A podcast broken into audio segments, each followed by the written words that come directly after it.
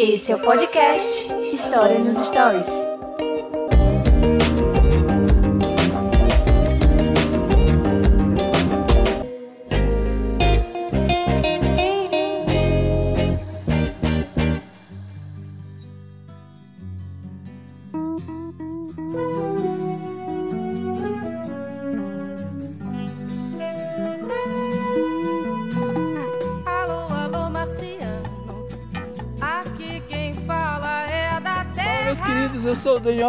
Esse é o podcast História nos Stories. E hoje vamos falar de mais uma biografia e essa biografia que eu escolhi, tá? É Elis Regina, grande cantora, considerada a maior cantora do Brasil, da história do Brasil, né, cara? Elis Regina. E muito importante também porque ah, o nome da minha filha é Liz e de uma forma por tabela da Elis Regina. Então é só por isso porque eu amo música e eu amo a música da, da Elis Regina e a história dela também é muito interessante. E você ouvindo aqui no podcast, você vai perceber é, a riqueza é, da biografia da Elis Regina, tá bom? E eu estou aqui com ele, meu amigo Lucas Orquiza. Fala, meus queridos, tudo certo? Aqui é o Lucas, do História Topia. E hoje é um tema que eu estudei, estudei bastante e não tinha nenhum tipo de apego emocional, né? Então esperem 100% de imparcialidade da minha Oh, pessoa. é, porque quem ouviu o, o de Timaya, né? Sabe a vibe, Timaya, É. aquele episódio foi. Hoje, é- hoje é um episódio. Ah, no Técnico. episódio de mais, se você não ouviu, tá? Então escuta aqui. Se você é novo aqui no podcast História nas Histórias, uma oportunidade para você ouvir. Eu vou colocar na, na na descrição aqui do episódio todos os, os- A gente já pode criar listas, playlist, Lucas, Isso é, isso é- isso é a fama. dos nossos episódios de biografia. Então eu vou colocar aqui para você acessar. Já tem o Tim Maia, tem o do Bob Marley, tem na piscina da Diane. Então tem uma galera aí. Então eu vou deixar aqui na lista porque eu posso esquecer um, é, um aqui, tá? Então é isso, galera. Vou te pedir também para seguir já o podcast nos Stories aí no stream de preferência. Se você tá ouvindo, não deixa de seguir para você receber a notificação de quando sair um episódio aqui. A gente tá tentando fazer isso, lançar episódio toda semana. Às vezes dá certo, às vezes não dá. A gente vai tentar viabilizar uma forma para que cada vez mais a gente possa é, lançar no- no- na data correta, tá? Então, enquanto a gente não tá conseguindo lançar na data correta, vai lá, segue o História nos Stories, ativa as notificações aí no seu stream de preferência para você ouvir cada episódio assim que ele sai aqui, sim, assim quando a gente lança, tá bom? Se você também tiver interesse, vai lá no nosso Instagram, dá um salve lá nos comentários ou nas mensagens, ou siga o podcast História nos Stories no Instagram. Você pode seguir também o Lucas Orquiza, o Historiatopia, lá no Instagram, e lá você acompanha todas as novidades e os trabalhos que ele realiza na web, tá bom?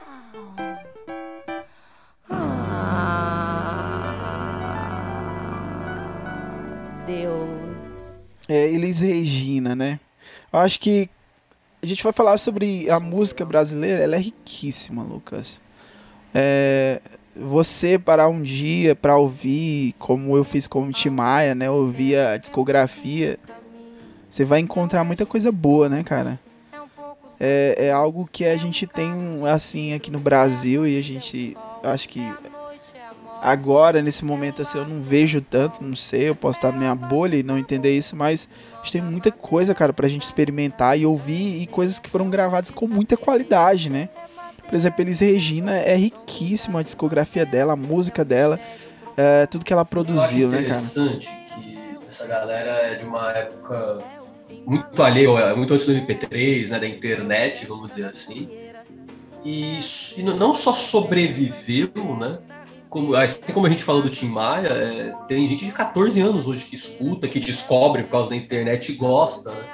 Eu acho. Eu não vejo tanto isso acontecendo com filme, por exemplo. Então eu acho isso algo interessante. A nossa música, pelo menos a nacional, né?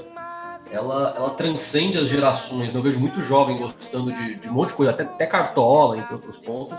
Eu- é, tem, tem essa, essa- e é muito louco, é bem transgeracional. Lo-fi, né? Que tu até explicou o movimento lo-fi e tal. Eu acho interessante a, a releitura do lo-fi, porque traz essas. Até mesmo. A gente vai lembrar aqui do Marcelo D2, quando ele. Ele pega a gravação de artistas que faziam samba canção, né? E ele, ele vai trazer pro hip hop dele. Então ele vai lá samplear a música, ele colo- coloca um trecho de uma música do Cartola, é, da Maísa. E, e interessante porque a galera escuta essas músicas, elas, tipo, vão atrás, né? Vão olhar, pô, quem foi Cartola? O cara vai descobrir que Cartola é, é muito importante. Boa parte do que é produzido hoje, cara, é um espelho de, de, dessa época, né? Do que os caras produziam antigamente. E a Elis Regina, é, a gente sempre fala sobre o primeiro contato, né? Como a gente acabou ouvindo Elis Regina, assim, quando a gente acabou ouvindo a, os cantores que a gente trabalha aqui na nossa biografia. Eu vi na televisão, na propaganda da Globo, quando mostrava assim, um box é, de discos, de, de, de, CDs, na verdade, da Elis Regina. E aí tocava trechinhos, né? Tipo, Alô, Alô Marciano, e por aí vai, várias músicas. E, e aquilo ficava na minha cabeça, mas, tipo, eu era menino, moleque, tipo, não me interessava de ir atrás, né? É, uma outra fonte que poderia, eu poderia ter contato com a música da Elis Regina é do meu pai, porque meu pai, tipo, tem muitos, muitos, muitos discos, né? Ele sempre ele trabalhava para comprar disco. Ele era daqueles caras que, trabalhava e tirava do salário dele um, um trocado para comprar um disco. Ele comprava do Chico Buarque. Ele gostava muito de sertanejo, Lucas. Tipo, ele gostava de Milionários é Rico, tá ligado? É, é, é Sérgio Reis. tem disco Sérgio Reis lá, em casa, lá tem, tem muito disco, cara. Mas ele comprava Chico Buarque, né? Ele era muito eclético, ele misturava tudo, mas ele não sabia o que ia acontecer no futuro, né? Mas era é muito interessante. Ah, Paralamas do Sucesso. O meu primeiro disco de rock foi do Paralamas é, do Sucesso. Eu ouvi ali é, é, meus, meus erros, né? Eu acho que é meus erros, um, a música do Paralamas do Sucesso. Eu via repetidamente no disco, mano. O, o sonzinho do chiado do disco, sabe? De vinil. Então, só que não tinha Elis Regina, cara. Meu pai, ele não ouvia Elis Regina. E a Elis Regina, ela só foi. É, a música dela, ela, eu fui ter contato com a música dela quando eu entrei na universidade. Né? Eu já ouvia Chico Buarque e aí por tabela a gente vai ouvindo um pouco cada uma delas.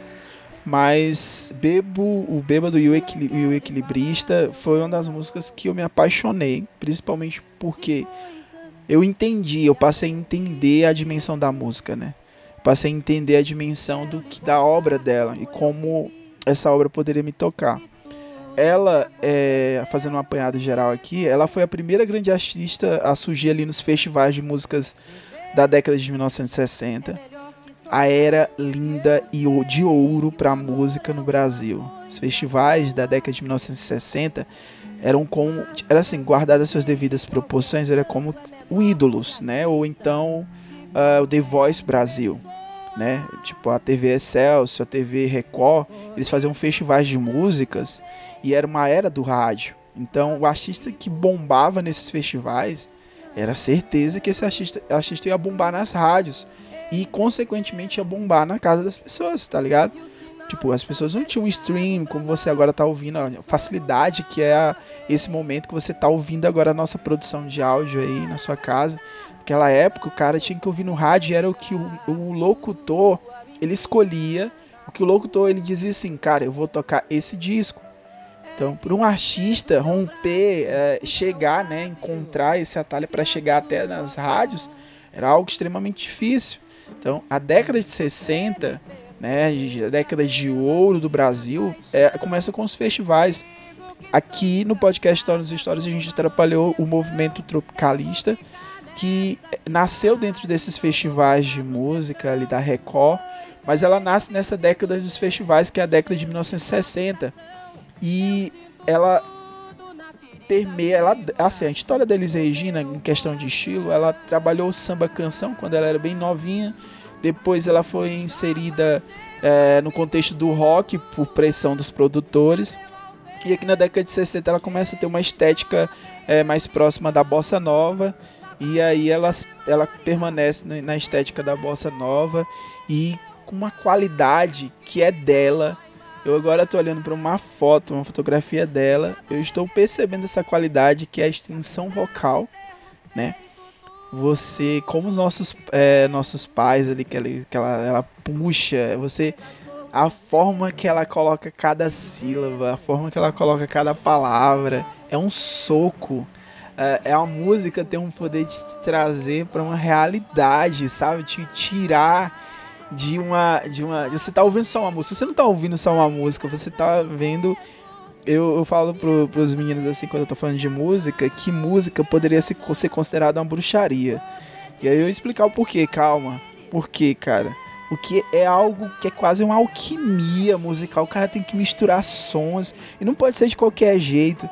E é o timbre da Elis Regina. Gente, a, o, a primeira pessoa, para você ter uma noção, a primeira pessoa que registrou a voz como um timbre musical na, na, na, na instituição relacionada aos músicos do Brasil, na ordem dos músicos do Brasil, foi a Elis Regina. A voz dela é patenteada como um timbre. Tipo, um timbre único. Você tá, tem noção? Então você encontra ali uma extensão vocal né, perfeita e a dramaticidade. Eu acho que a Elise, ela, ela traz para esse contexto da música a interpretação. Ela interpreta muito bem. E eu acho que por isso que passa muito a verdade, né? Uh, ela, logo no começo da carreira, a gente vou caminhando aqui um pouco aqui no, no que eu tinha produzido o roteiro, Lucas. Ela lançou quatro LPs. E aí a gente chega naquilo que a gente já falou dos outros... Uh, é, outros que fizemos aqui registros de biografia. E a gente pensa em fazer sucesso logo de cara, né? As pessoas acham que o sucesso ele vem assim do nada. Tipo, ela lançou quatro LPs depois de dela, dela ser encontrada. No começo da carreira eu vou aprofundar nisso. Ela foi encontrada lá no, no, no sul. Mas ela lançou o Viva a Brotolândia, que é essa pegada mais de rockabilly, né? Mais de. Da, tipo a galera do, do Roberto Carlos, né?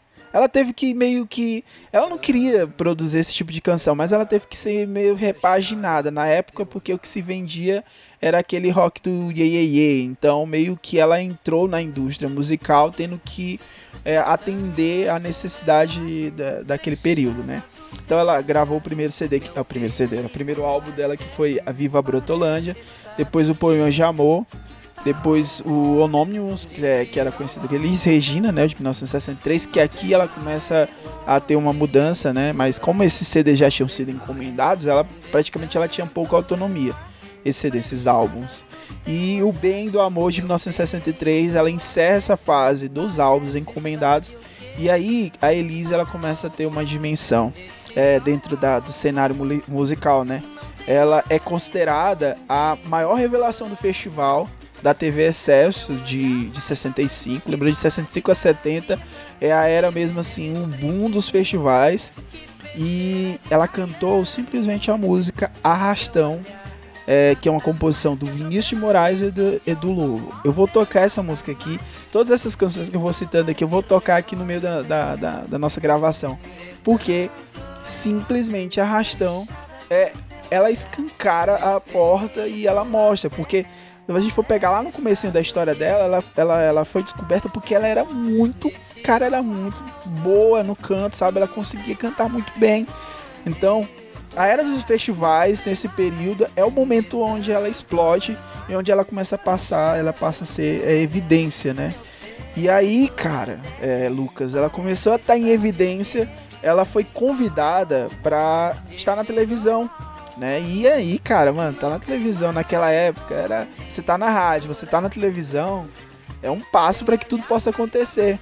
E aí ela ela foi pra televisão, começou a ter mais visibilidade, ela apresentou um programa com o, o nome do programa que era o Fino da Bossa, né? Apresentou esse programa com o Jair Rodrigues, daí a amizade com o Jair Rodrigues ela começa, né, a, a, passa a ser a primeira, é considerada a primeira estrela da canção brasileira. Então ela passou ali junto com o Jair, o Jair Rodrigues a ter uma importância é, muito grande para a música do Brasil e principalmente para o que estava sendo produzido ali naquele momento.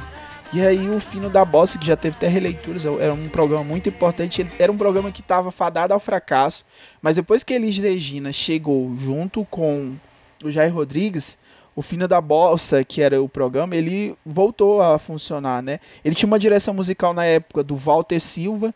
É, o, a duração do programa, a época que ficou, o programa foi de 65 até 67. 67, se você pegar, é a época de um. De, tem um documentário, tá? Pra você assistir, que é um documentário Uma Noite em 67.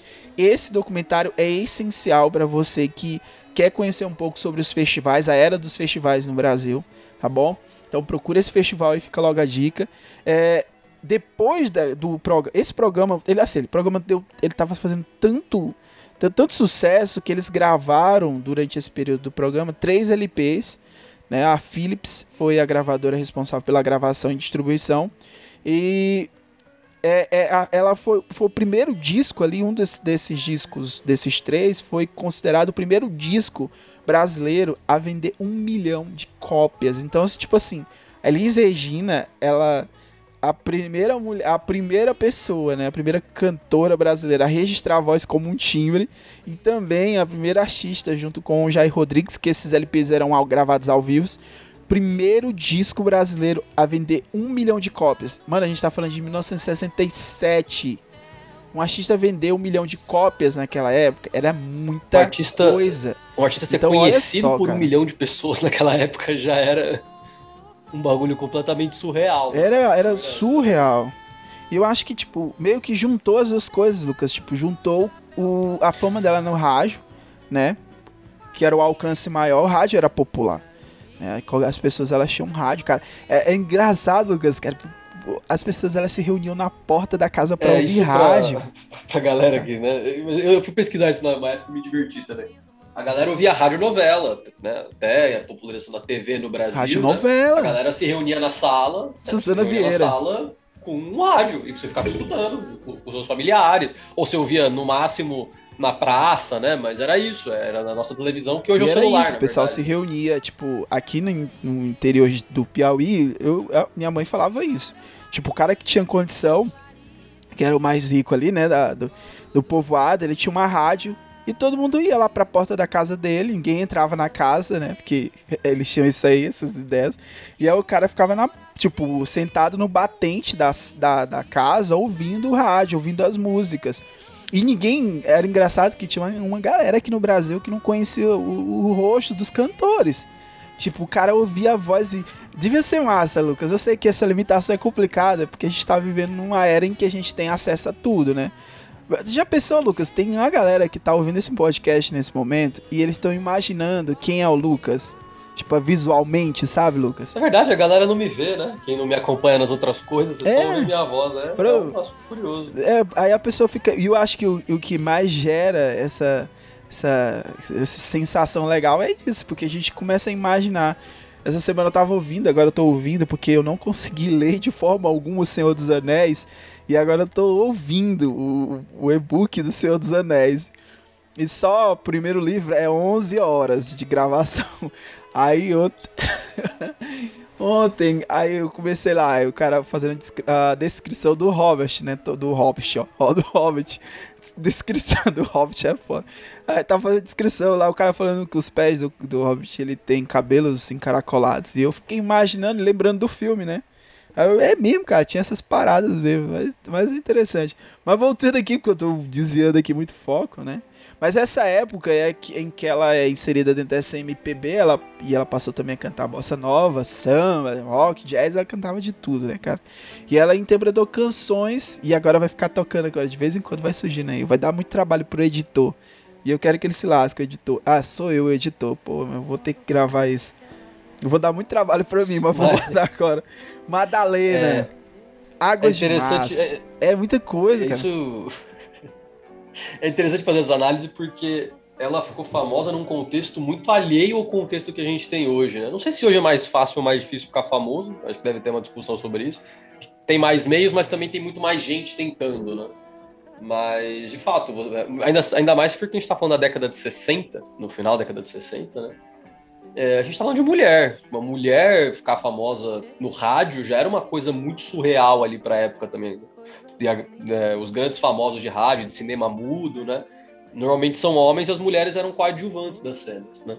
Então, uma mulher cantar sozinha, é, eu, eu acho que deve ter algum outro exemplo de época que não me vem na mente aqui agora, mas é bem raso, assim. Tá, bom, cedo que a gente já fez, tem a, a Carmen Miranda, que a gente já falou, mas a Carmen Miranda também é tipo a exceção da exceção da exceção. Não, não era Ó, a Elis Regina, cara, ela.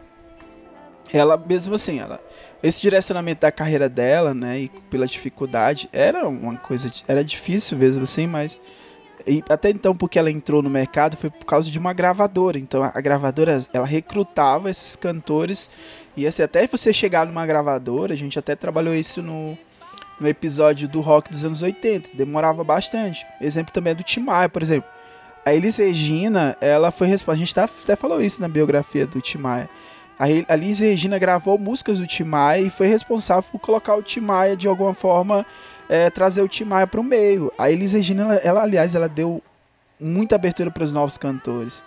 Ela interpretava muitas canções, ela foi muito inteligente assim dentro da carreira dela, porque ela pegava esses caras que tinham talento, mas não tinham uma abertura ainda no mercado, por exemplo, Tim Maia, e aí depois esses caras eles estouravam pelo talento que foi uh, ali minerado por ela. Então, tipo, a Elis Regina meio que era abrir as portas para esses caras, né? E aí, mesmo, por exemplo, o Belchior, muitas pessoas não conhecem muito o Belchior, né?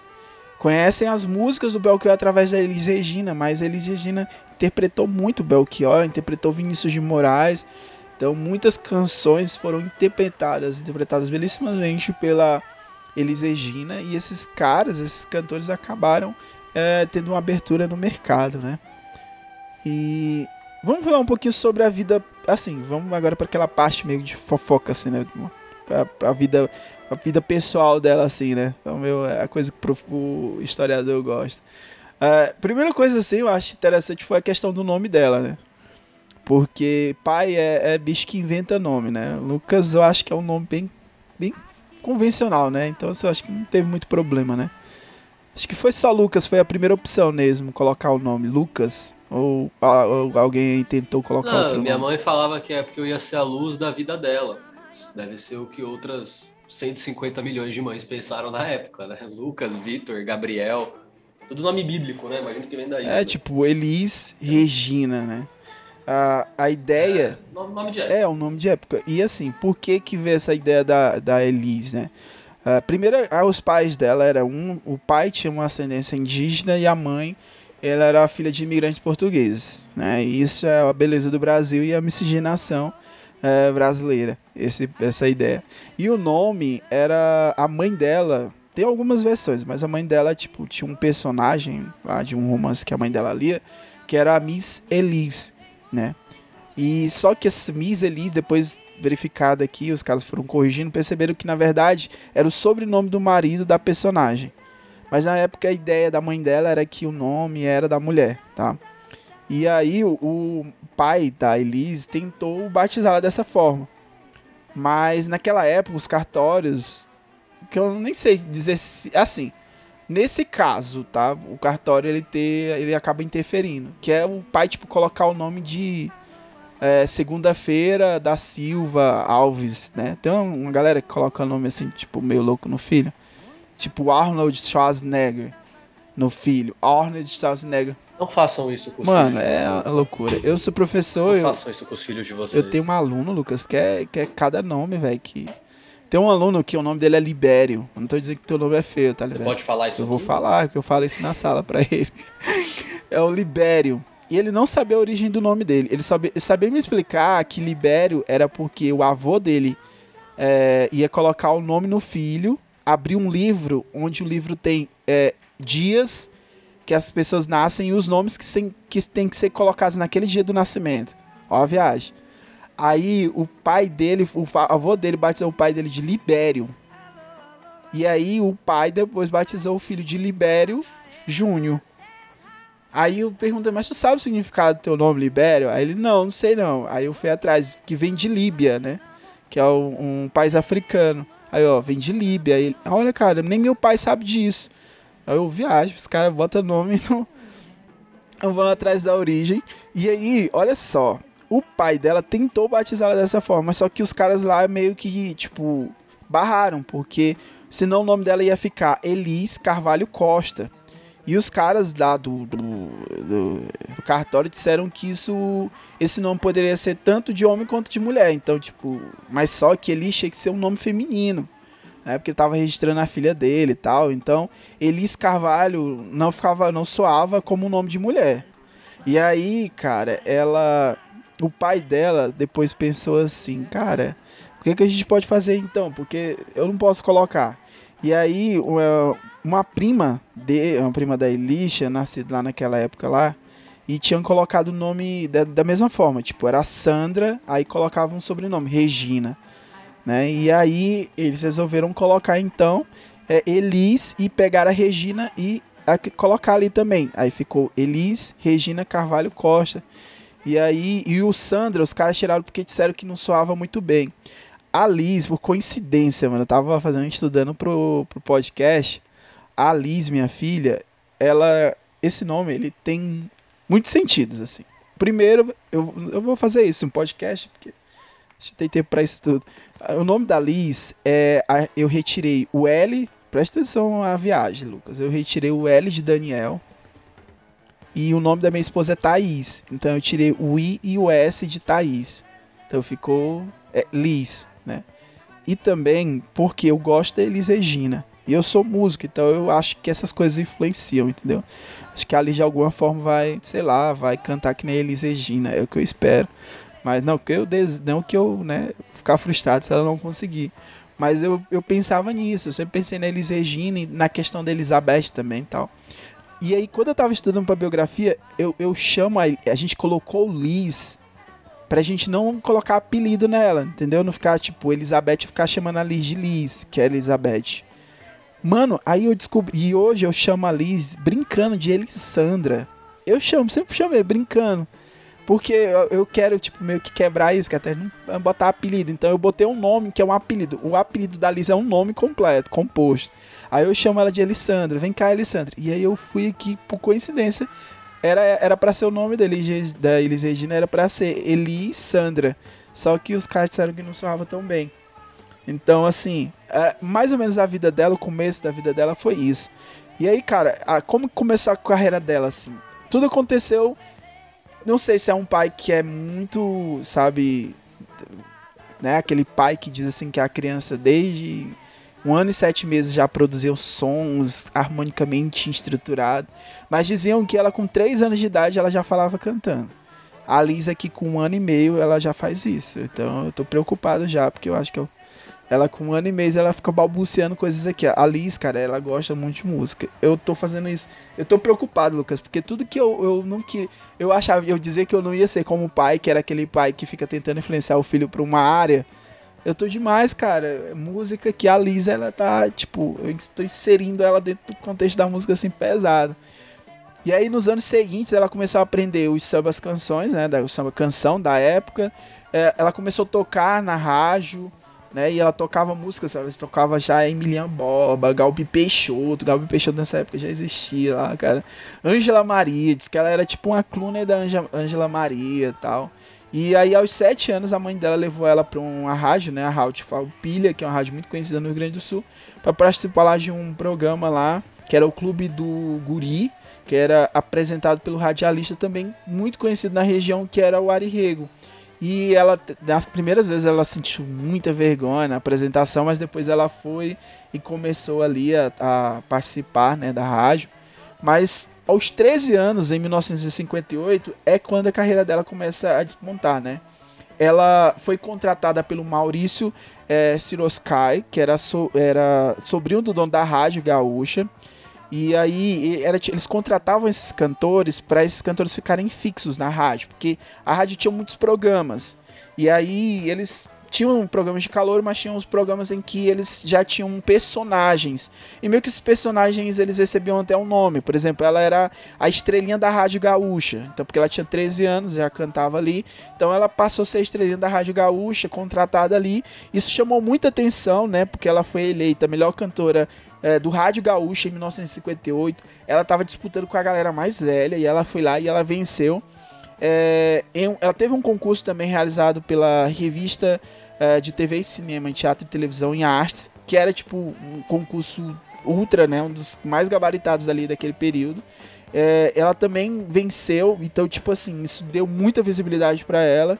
E juntando isso, a atuação dela na rádio, agora na TV Gaúcha, né? A TV Gaúcha ela entra ali em 1962. E o ano de 62 é um ano muito, muito importante para ela porque é quando ela começa a cantar, ela faz o, um, um, uma forma de música de um cantor que é o crooner, né, que é aquele que interpreta canções, né, e ele acabou ali participando ali cantando em alguns programas de, de televisão e ela foi começou a ser reconhecido por gravadoras, né? E a gravadora que começou, que contratou ela, né, que foi a primeira gravadora dela e que deu a proposta dos quatro LPs para Elis Regina foi a Continental, né? E a, a gravadora Continental investiu, né? Era, foi meio que paia, porque tipo ela não ganhava, ela não ganhava um salário ou ganhava uma remuneração. Mas eles contavam que tipo a venda do disco, ela ela tinha ali uma parte na venda do disco. Então, para ela já era algo muito bom, porque ela já ia começar, ela ia ter uma gravadora, ela ia ter toda uma equipe para ela, mas ela não ia ganhar tanto. Por isso que esses quatro LPs serviram como base para ela começar, né? E aí, em 1962, a Continental lançou o disco em que a gente estava falando aqui. E, e aí ela começou a despontar, cara. De 62 foi isso. Desconecta lá o que eu falei no início ela começou aí na, na década de 60 a ter um impacto né, na música brasileira. Ó, a gente teve basicamente a biografia inteira aqui, a gente pode encerrar o programa. Cara, eu, eu, eu fui. Não, eu, eu gosto, estudei, você tava, Eu, eu- eu tava pra tipo um, um seminário. Não, eu gosto, eu gosto. É, uma pira que eu queria. Eu já comentei isso no programa mais cedo, mas é, foi uma pira que eu fiquei pensando depois que eu falei e eu acho interessante. Eu, é, quando eu penso com outros personagens com- de, da música, né, contemporâneos a ela, como eu falei, eu, eu consigo entender o Tim Maia no contexto dele, eu consigo entender quase todos os outros, né? É, eu falo assim, tá, é aquele personagem, né? E a Elis Regina eu acho realmente curioso. é, não sei, talvez ela, ela faleceu muito cedo, né? Ela faleceu muito jovem, a gente não viu é, uma Elis velha, não, uma Elis mais, mais velhinha assim. Ela me parece um pouco alheia àquele tempo, assim. eu- agora, momento historiador aqui, a gente tá falando merda, tá? Mas tudo bem. Mas é aquela frase que, que historiador escuta, do tipo, ela tava à frente do seu tempo, e quando a gente estuda história, tipo, não existe ninguém à frente do seu tempo, as pessoas vivem onde vivem, né? Mas eu acho curioso, eu não associo ela à década de 60 e 70. Ah, Eu, eu associo o- a galera que eu escutei que conheci, que gostava e acompanhava, às vezes que eu escutei a música dela, me parece uma coisa muito mais atual, assim, acho, acho isso muito curioso, porque eu volto no Tim Maia, que eu acho que é um exemplo prático que eu tenho. O Tim Maia, ele é muito atual, mas ele foi ressignificado, eu acho, né? O lo-fi, como eu falei, Hoje você, a gente meio que tá na moda a gente ser meio emo, né? Meio sad boy. Então a gente resgatou isso. E a Elisa, eu, eu senti que ela não, ela não é que ela foi resgatada, ela perdurou. Que o mar é uma gota comparado ao pranto ei. Certo, quando o nosso amor desperta, logo o sol se desespera e se esconde lá na serra.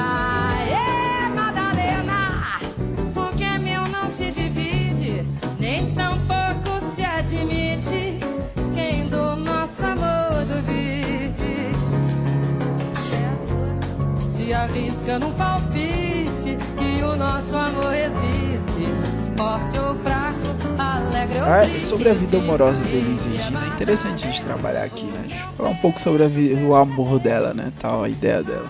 Mas teve alguns momentos, assim, tipo, bacanas, mas teve um momento bem complicado, assim, na vida dela em relação aos relacionamentos, né?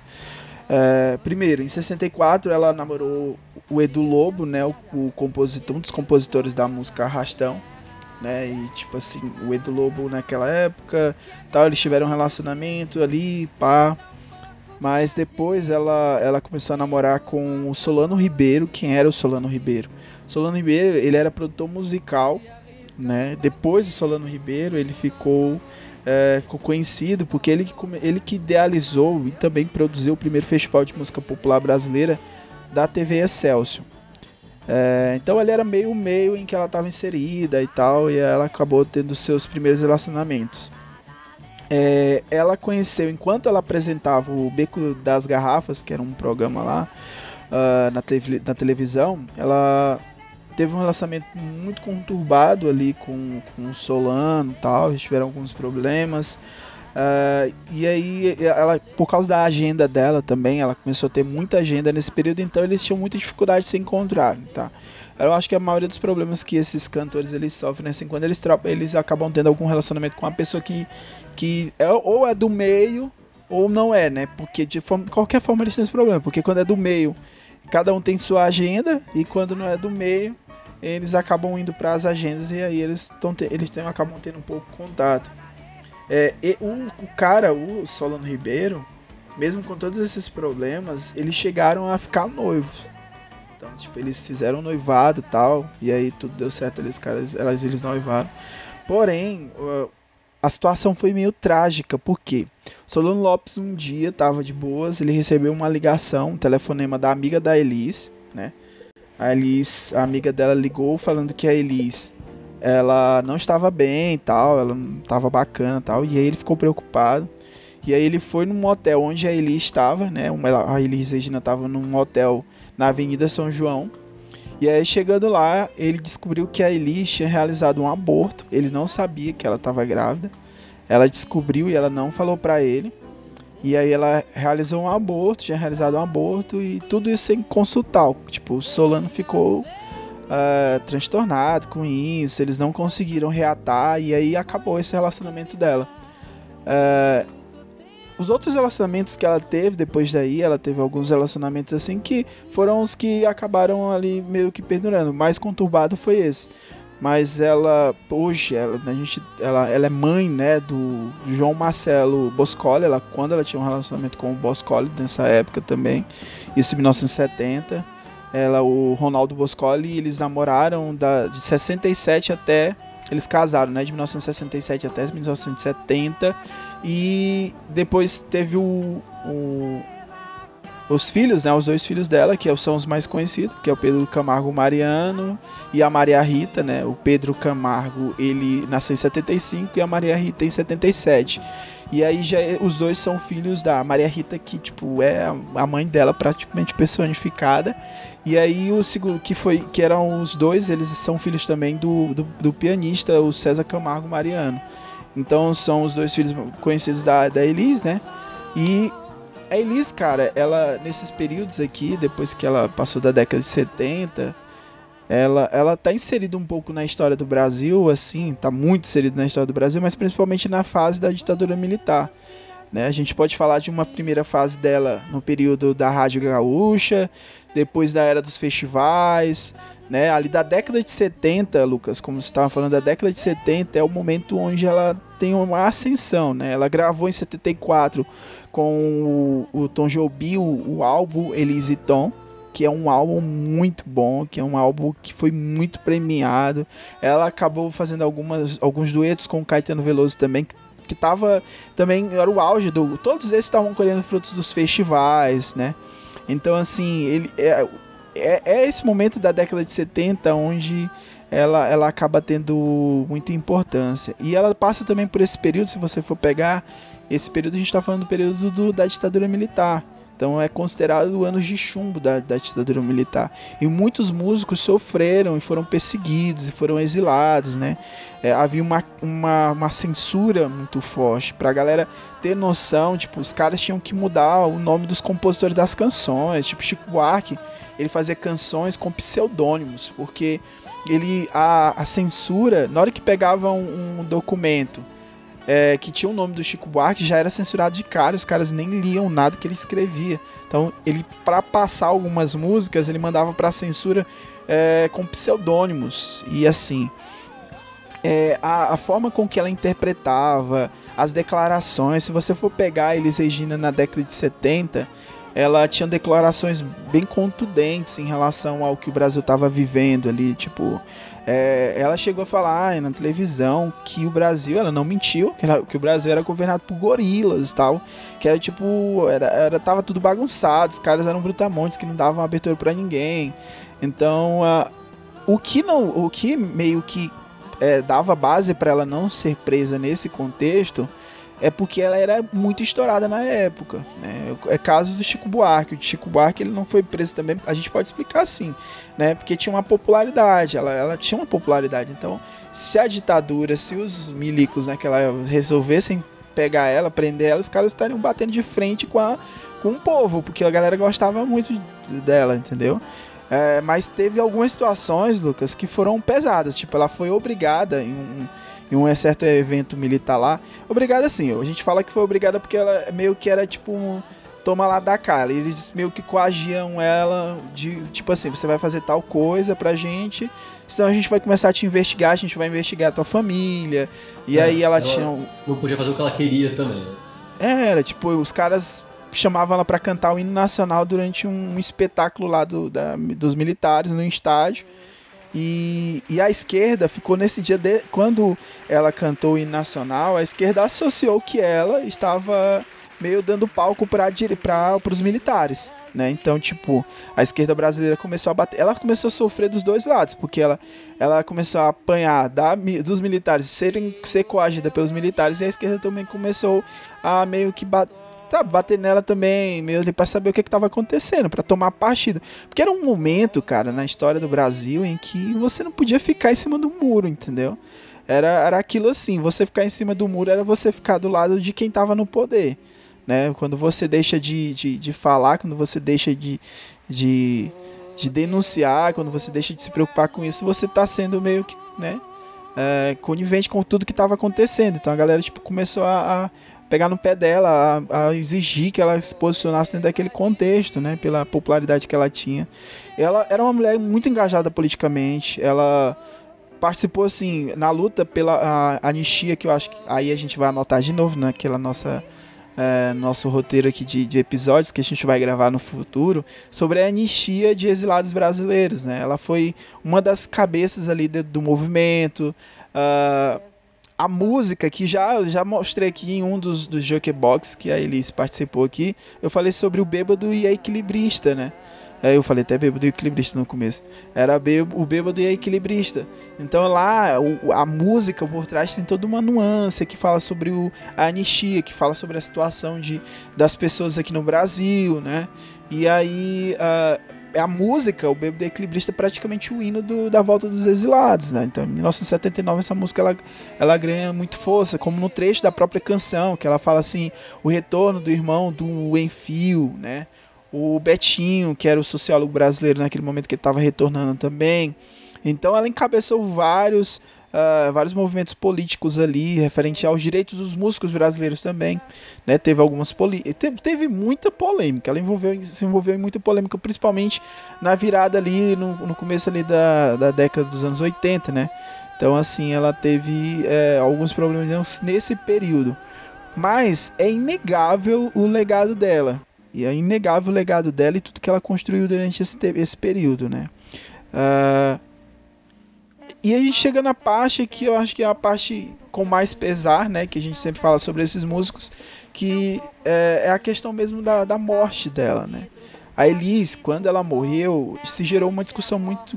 eh, gera- gerou muitas discussões ali naquele período, muita, muita crítica. Muita gente se aproveitou da situação também para fazer uma crítica em relação à vida dos artistas, que é desregradas. As pessoas que tinham algum problema político com ela também se aproveitaram da situação. A situação foi assim: ela morreu ali em 19 de janeiro de 1982, muito nova, de 30, 36 anos. É, daqui a 3 anos eu tô completando 36 anos, então, tipo, não passa pela minha cabeça. É muito. É pouca. Cara, é, é- é- por mais que a vida é breve, mas é muito. É pouca coisa, né, cara? Se você vê e o tanto de coisa que ela produziu, parece que ela tinha bem mais, né? Ah, teve muita comoção popular quando ah, foi anunciada a morte dela. O velório foi realizado no Teatro Bandeirantes, no centro de São Paulo, para que todo mundo pudesse se despedir da Elis. Ah, depois teve um cortejo, você pode acessar no YouTube, você também tem acesso lá para você ter- ver como foi a comoção, o cortejo, né? As notícias que foram, que saíram na época. Ah, o cortejo seguiu pelas ruas ali da cidade, uma viatura do Corpo de Bombeiro, né? Como você já deve ter visto aqui no- no- em outras situações, né? Ah, até o cemitério do Morumbi, a zona sul dali de, de São Paulo. E aí, cara, na época colocaram que foi mais ou menos aproximadamente 15 mil pessoas, mano. Se você imaginar 15 mil pessoas ah, ali no cortejo, ali, tudo que estava acontecendo. A questão aqui da polêmica é em torno do laudo médico, né? Porque o laudo médico atestou que a morte da cantora foi em decorrência de intox- intoxicação exógena causada por agente químico e aí tinha cocaína mais álcool etílico. Então, só pra ficar mais claro, os caras estavam dizendo que tipo ela morreu porque ela estava ingerindo bebida alcoólica e cocaína. Né? Era ba- basicamente isso. Só que dos depoimentos das pessoas que estiveram com ela na noite anterior, né? Ele estava com o namorado dela, que era o advogado Samuel McDowell. Estavam lá juntos, recebendo no apartamento alguns amigos. E aí lá os amigos estavam lá, bebendo algumas coisas assim, mas nada exagerado, que assim eles contaram, né? Aí os convidados foram embora ali por volta de 9 horas da noite. Samuel ficou ali por um bom tempo com ela, passou ali algumas horas. E aí pela manhã ele resolveu ligar pra ela, né? E aí, quando eu tava conversando com ela pelo telefone, ela tava com a voz. é, falando com a voz. Como, ele disse que era uma forma meio pastosa, né? Sabe? Aquela voz meio puxada tal.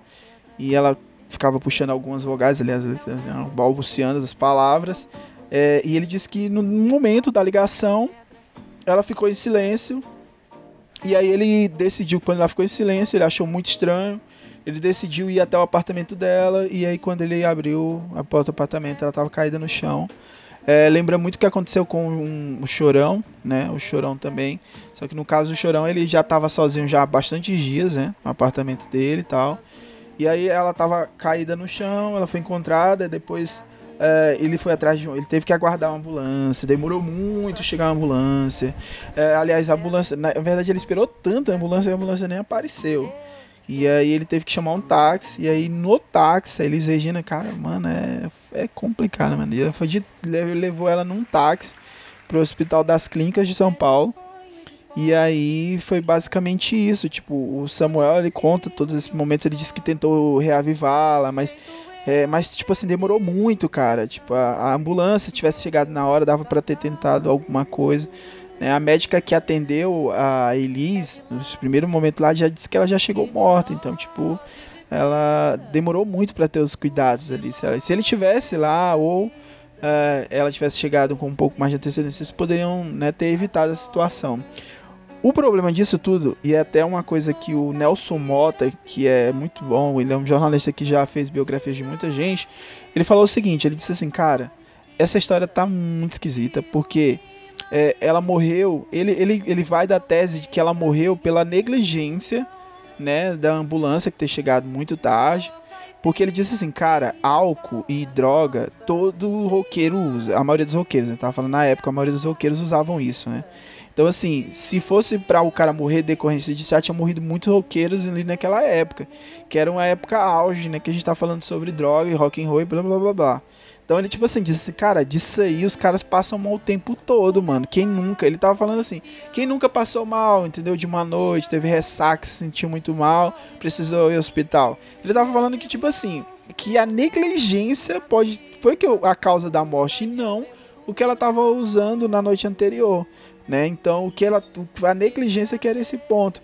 E, e há uma discussão também porque o cara, o, o médico, eu não vou, vou ter o nome dele aqui, que eu, eu acabei só pegando algumas coisas que estava lendo e eu não, me atentei pro nome do médico. O médico que, ate, que deu o atestado lá da, da morte dela, a causa morte, tudo, ele tinha sido envolvido na, no atestado que, que foi dado para a morte do Vladimir Herzog Caralho. que o do Vladimir Herzog é a coisa mais bizarra que existe na história de laudos médicos do Brasil, porque ele foi considerado morto, né, com suicídio e a imagem que foi produzida do Vladimir, ele tá com os joelhos dobrados e o cinto amarrado em uma janela. Né? Existe possibilidade disso acontecer? Existe. Mas naquela situação em que hoje foi comprovado, depois na década, nos anos 2000, o fotógrafo é, que tava, ele disse que ninguém deixava ele entrar na sala e a sala foi meio que maquiada para poder fazer uma foto, para tentar justificar. E o laudo foi desse médico que também era um, um médico totalmente politizado, né? E, e dizendo que o Vladimir Herzog tinha cometido suicídio. E agora ele emitiu o laudo e o laudo cria toda uma narrativa para Elis Regina parecer que morreu é, como drogada e alcoólatra, né? Alcoólatra não que a palavra é alcoólica, né? Então ela morreu como drogada alcoólica. E aí ele foi muito questionado na época. A família é, começou a questionar, os advogados começaram também, eles fizeram, é, foram atrás, né, para saber, os familiares a, contestaram um laudo. E aí um mês depois da morte, o promotor, o promotor que estava envolvido nesse pedido da família, ele resolveu arquivar o inquérito. A questão é que eles, ela, sim, ela tá na história, ela é considerada, eu considero, né, e eu sei que eu não sou, quem sou eu para considerar, mas ela é considerada a melhor artista, melhor cantora que já passou aqui pela nossa terrinha, aqui pelo Brasil. Eu a considero. E ela foi muito grande em tudo que ela fez, principalmente em interpretação à música. A gente tem muita coisa. Hoje as pessoas elas não se preocupam tanto com a questão da, de ser afinado, com a questão da técnica vocálica ali e tal, cara. Mas Elis, para pra ouvir, uma época que não tinha autotune, que não tinha melodyne. Olha o que aquela mulher produzia na voz, sabe? E a força que ela tinha. E mais do que isso, é, a vida dela, eu acho que a gente tem que. Eu acho que, que é o que as pessoas deveriam fazer. A gente tem que separar é, vida do artista, entendeu? Quando a gente vai analisar Van Gogh, os caras, eles. Ah, ah, vem demais quando se fala do Van Gogh louco, Van Gogh alucinado, Van Gogh que tava lá na, na, no hospício. Mas se fala. E aí acabam se esquecendo de toda a obra, de tudo aquilo que ele produziu em vida como artista. E a gente esquece que, que todo mundo, todas as pessoas, elas, elas são assim. A gente na nossa casa, no nosso apartamento, no nosso, na nossa casa, a gente tem os nossos problemas, né? E, e, e por mais que a gente produz algo belo, a gente tem que entender que a nossa natureza humana ela é, né, ela é falível. Então a gente tem problemas, a gente tem coisas boas. E, e eu acho que o, o, o, que, o legado da, da Elis Regina é, é, a gente encontra o legado dela além das músicas, mas é justamente olhar isso, a música, as cantoras aqui no Brasil também, a força dessas cantoras. Né? A gente, hoje a gente vive num, uma crítica muito muito forte, a gente está batendo bastante na indústria é, de Hollywood, que mostra um cinema muito na visão masculina. Poucas mulheres acabam tendo acesso a a funções que historicamente majoritariamente é funções de homem como direção ou então a, a, sabe atuando ali. E aqui no Brasil não cara. É assim eu vejo que essas mulheres elas puxaram isso. A gente tem nomes fortes também para bater de frente nesse contexto. Maísa, Elis Regina, a gente tem cara cantores até hoje. A gente está aqui, a gente pode ouvir Alcione, mulheres que elas nunca perderam a essência dela e a essência da música delas e da vida delas e elas colocaram ali. Mas a gente percebe nesse caso da Elis que até mesmo na morte as pessoas não têm paz e as pessoas tentam a utilizar a morte para desqualificar tudo que ela produziu em vida, né, cara? Então é isso, Lucas. Eu tentei, cara. É. E não, fica tranquilo. E como sempre, é... eu gosto dos episódios musicais que quando a gente fala de qualquer coisa da história, fala de feudalismo, eu adoro falar de feudalismo, mas a gente nunca vai voltar para o feudalismo. Né? A gente aceita isso e, mesmo como antropólogo, assim, a gente não vai ter uma máquina de tempo e voltar para lá. Eu gosto dos episódios de cantor, de música, porque já, já vieram me perguntar uma vez, ah, eu adorei aquele episódio, uma, uma pessoa tipo da minha vida presencial. É, eu queria às vezes que você falasse mais, né? Tipo, por exemplo, da Elis Regina, ou do time, eu falei assim, mano, escuta as músicas. Você pode escutar literalmente a voz da pessoa. A gente nunca vai voltar para nenhuma época da história, mas graças à tecnologia, a gente consegue escutar literalmente a voz, do jeito que ela era, a emoção que ela colocou na voz. Então, sempre que, eu, que a galera vem, eu falo assim, cara, é, o maior conselho que eu dou para cada episódio de música, e esse acho que é um ótimo exemplo. Assim. Ah, ela, ela morreu cedo, ela teve uma morte difícil e trágica, a gente podia ficar aqui 10 horas falando dela, mas a minha recomendação é, mano, vai no Spotify, vai no YouTube, vê qualquer coisa. Pega música pelo nome. Quando eu não sei nada, eu pego música pelo nome, eu acho o nome legal. O Daniel já falei do que ele gosta muito do Bêbado Equilibrista. E escuta, cara. Eu acho que é a melhor experiência possível de Regina que a gente pode dizer para as pessoas assistirem. Cara, é isso. O episódio de biografia, ele serve também para você como uma porta para que você possa conhecer é, essas pessoas que estamos aqui retratando, que a gente está trabalhando. Então é isso, cara. Procurem. Dá pra ouvir aí. Depois desse episódio, procura aí, vai ouvir a discografia dela. É, já tem nos, nos streams aí, tem já tipo um compilado das melhores músicas. Eu aconselho a ouvir o álbum, porque às vezes, talvez a música que é mais conhecida assim. Mas tem algumas músicas que estão ali inseridas que são músicas do lado B, né? literalmente, porque os discos tinham lado A e lado B. Mas tem músicas ali que são importantes também, cara. Então é isso, galera. Muito obrigado. Valeu, Lucas, pra gente mais, mais uma vez estar aqui junto, cara. Sou muito honrado de, de, de tocar esse projeto contigo e é algo que, que me deixa muito feliz, cara. Ah, estamos sempre aqui. Daqui a pouco nós vamos ter que arranjar novos cantores que a gente ama, porque uma hora vai acabar, né? A gente vai bater todos que a gente gosta, mas a gente acha os outros É, aí. e você pode indicar também, pode colocar aí aquele que você quer ver aqui no podcast Histórias dos Stories, tá bom?